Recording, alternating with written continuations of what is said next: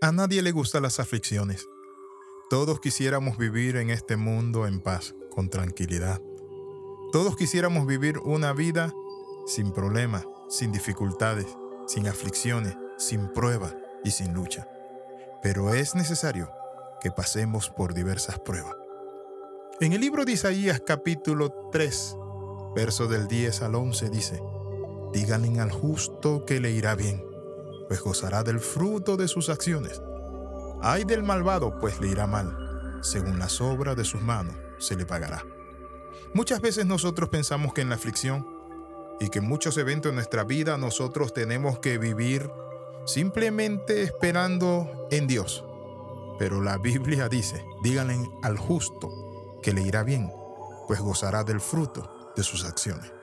¿Qué acciones estamos nosotros realizando? ¿Qué acciones estamos haciendo para nuestro futuro? ¿O somos de aquellos que están simplemente esperando y esperando y esperando? Y quiero compartirte algo. Hay un tiempo de esperar y hay un tiempo de actuar. Vienen días difíciles, Dios le dice al justo, pero tendremos la provisión de paz necesaria. En Juan 16, 33 dice así, Estas cosas os he hablado, para que en mí tengan paz. En el mundo van a tener aflicción, pero confíen, yo he vencido al mundo.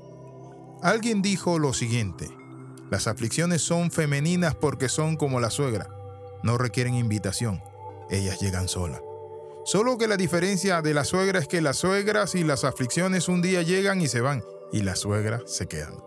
Se quedan en nuestros corazones, en algunos corazones, por cierto. Pero siguiendo con este tema, tenemos que empezar a entender esto. La Biblia habla de las acciones. Muchas veces nosotros nos preguntamos por qué me está pasando esto y nos olvidamos que cuando éramos jovencitos desobedecimos a nuestros padres que cuando pudimos haber estudiado no estudiamos. Y muchas veces nosotros nos lamentamos de las consecuencias presentes, olvidándonos que el presente está regulado y regido por el pasado. Por eso es necesario que nosotros hoy hagamos un alto. Hoy regulemos y transformemos nuestro futuro y podemos hacerlo por medio de Dios. Escuche esto. Solo hay tres tipos de personas. Los que están en una prueba, los que vienen saliendo de una prueba y los que están por entrar en una prueba. Pero la Biblia nos muestra a nosotros que el bien y la misericordia nos seguirán todos los días de nuestra vida. Ese texto yo lo tomo cuando vienen momentos difíciles en mi vida y digo, el bien y la misericordia me seguirán. ¿Saben usted qué significa me seguirán?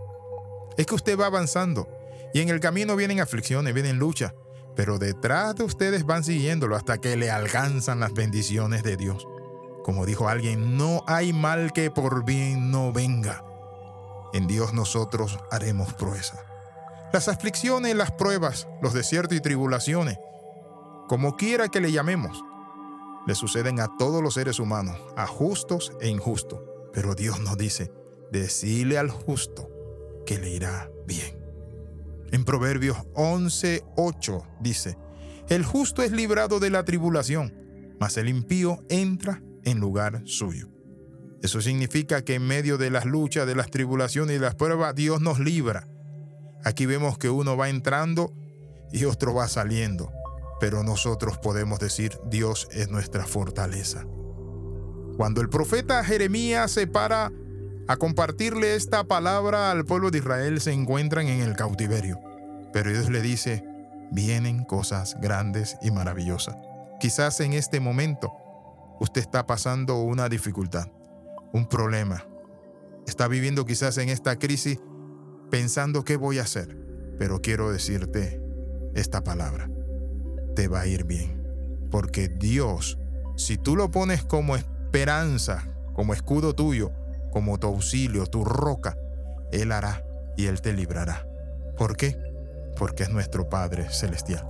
Termino con esta frase o este texto de la Biblia que dice, Torre fuerte es el nombre del Señor, a Él correrá el justo y levantado será.